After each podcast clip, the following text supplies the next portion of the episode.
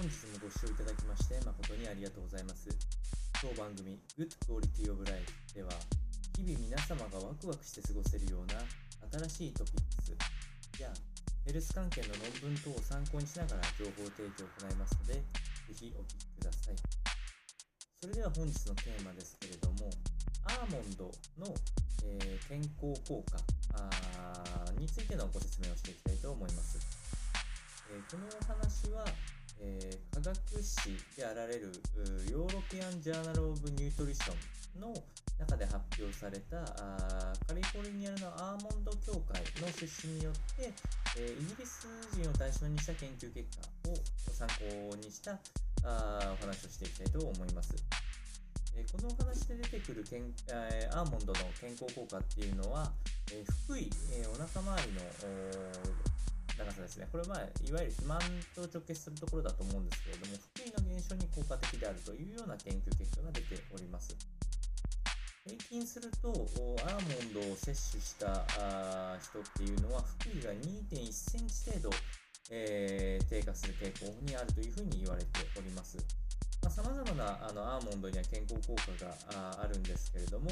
えー、食物繊維や不飽和脂肪酸を増やしていくことでこれらがえ食事の栄養価を高めていくというふうに思われておりまして、え実際に摂取すべき、え摂取量というのも提示されておりまして、大体手のひら1杯分、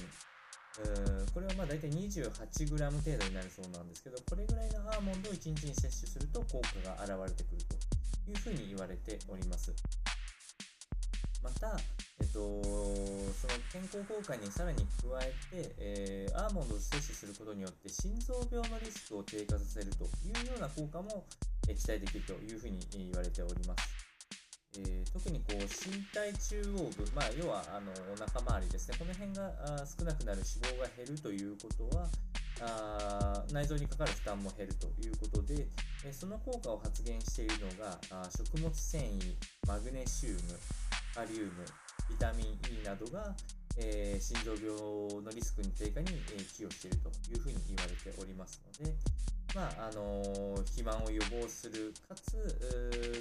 発病リスクを抑えられるアーモンド摂取っていうのは、まあ、比較的体づくりにはお勧めできるのではないかと思いましたのでこのような内容をお伝えいたしました。それでは本日の内容は以上となります。この番組の内容が少しでも面白いな気になるなと思っていただいた方は、ぜひチャンネル登録、またはフォローの方よろしくお願いいたします。それではまた次回の放送でお会いしましょう。本日もご視聴いただきまして誠にありがとうございました。